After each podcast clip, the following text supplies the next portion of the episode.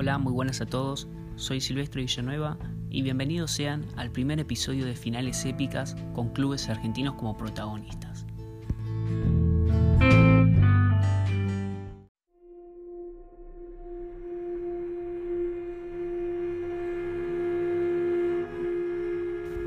Vamos a retornar a 1984 para disputar la tercera edición de la Copa Intercontinental del mismo año. Independiente de Avellaneda, luego de vencer al Gremio de Brasil, se consagraba campeón de la Copa Libertadores del 83. Ahí iba a enfrentarse al Liverpool Inglaterra, que había sido campeón de la Copa de Campeones de Europa luego de ganar en tanda de penales a la Roma de Italia. El partido del Rojo ante el Liverpool se trataba de un choque muy especial, ya que estamos hablando del primer partido entre clubes argentinos e ingleses luego de la Guerra de Malvinas. Si bien el fútbol es un espectáculo deportivo, no estuvo ajeno al contexto político de la época. Por un lado, el presidente argentino Raúl Alfonsín pidió que no se tome este partido como una revancha personal. Mientras tanto, en Inglaterra se ofrecían premios adicionales.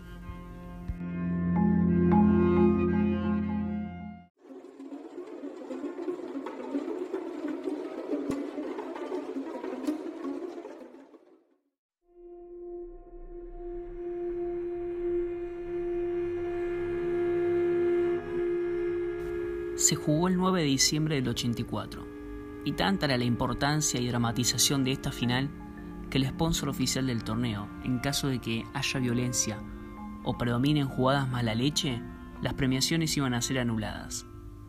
Por suerte el partido fue durísimo pero limpio. El partido se disputó en el Estadio Olímpico de Tokio. Asistieron aproximadamente 60.000 espectadores, quienes la mayoría apoyaban al equipo argentino fue de las primeras competiciones en jugarse en esta región.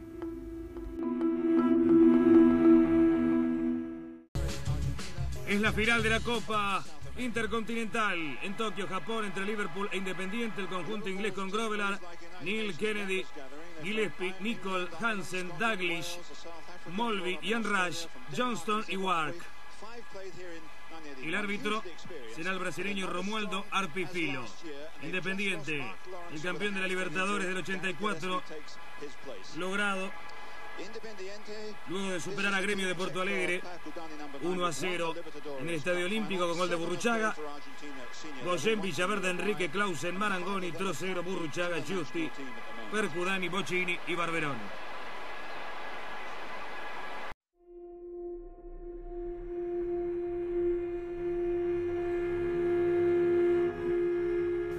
Por un lado, un equipo inglés multicampeón y dominadores absolutos de Europa, con figuras como Ian Rush, Kenny Dalglish, el capitán Phil Neal y Alan Kennedy. Mientras tanto, enfrente el equipo dirigido por Pastoriza, catalogado como uno de los mejores de la historia del club.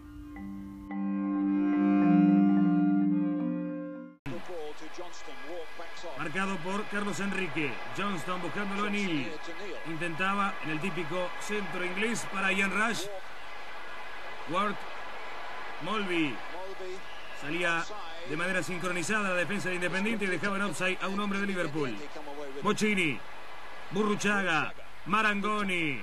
Y se va Percudani. Y corre Percudani solo, cara a cara con el arquero Percudani. ¡Gol! ¡Gol de Independiente! José Percudani un toque fantástico de Claudio Oscar Marangoni para habilitar a Mandinga. Independiente 1, Liverpool 0. La gran celebración de todo Independiente del Pato Pastoriza. De Horacio Chirrincione. Allí está el toque de Marangoni para habilitar a Percudani. Grietas de abismo en la defensa de Liverpool. Las aprovecha Percudani. Sale mal a achicar al arquero Grovelar. Y el toque perfecto ante la salida de goalkeeper para definir, para colocar el 1 a 0 cuando se estaba armando el partido en Tokio, en el Estadio Nacional. Independiente ya estaba triunfando. Encaró Percudani.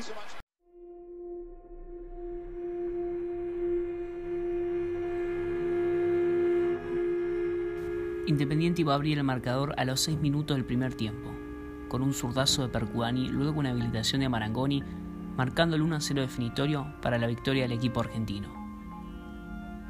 A pesar de haber sido superiores futbolísticamente, los ingleses fueron incapaces de superar la defensa argentina. A continuación el recuerdo de Enzo Trocero, considerado uno de los mejores defensores de la historia del club, y quien lideró en ese momento junto a José Omar Pastoriza Independiente para alcanzar la Copa Intercontinental de 1984, frente al Liverpool Inglaterra, ni más ni menos que dos años después de la Guerra de Malvinas. Ese día se festejó de una manera impecable, increíble. Imagínate vos, recuerdo, viste, cuando nos entregaron la copa, estaba Joao Blanche, viste, en ese momento, cuando nos entregaron la copa, es algo extraordinario. Después le entregaron, si no me equivoco, a Marangoni la copa Toyota, eh, viste, estábamos eh, en medio o en la punta, viste, del estadio, eh, y donde la gente aplaudía rabiar, así que realmente fue algo yo creo que todas las copas, viste, ya sean interamericanas, viste, las que había antes, ¿no? Libertadores, intercontinentales se festejan de una manera especial. Es un recuerdo extraordinario y sobre todo ahora que vos me venís a hacer este reportaje sobre, ese, sobre esa final, ¿no es cierto?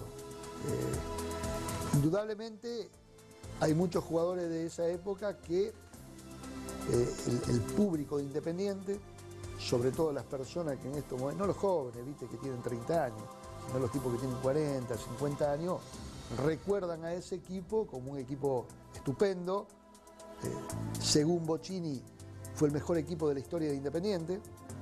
Yo también recuerdo los equipos de los años 70.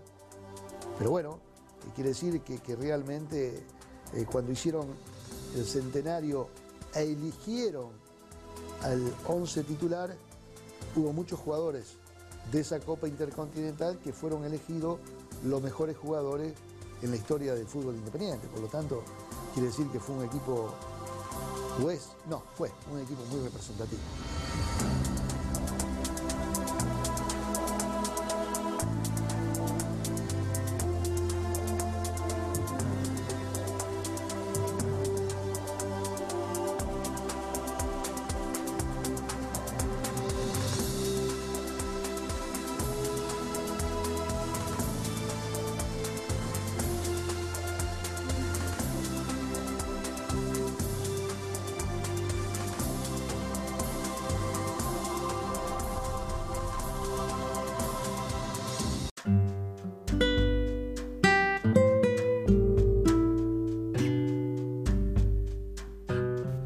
Lamentablemente llegamos al final del primer episodio de este podcast. Espero haberlos acercado a sentir las mismas sensaciones de emoción, nervios y tensión que se pudieron llegar a vivir ante una de las finales más épicas de la historia, que en este caso tuvo como protagonista y vencedor al Club Argentino Independiente de Avellaneda. Hasta la próxima.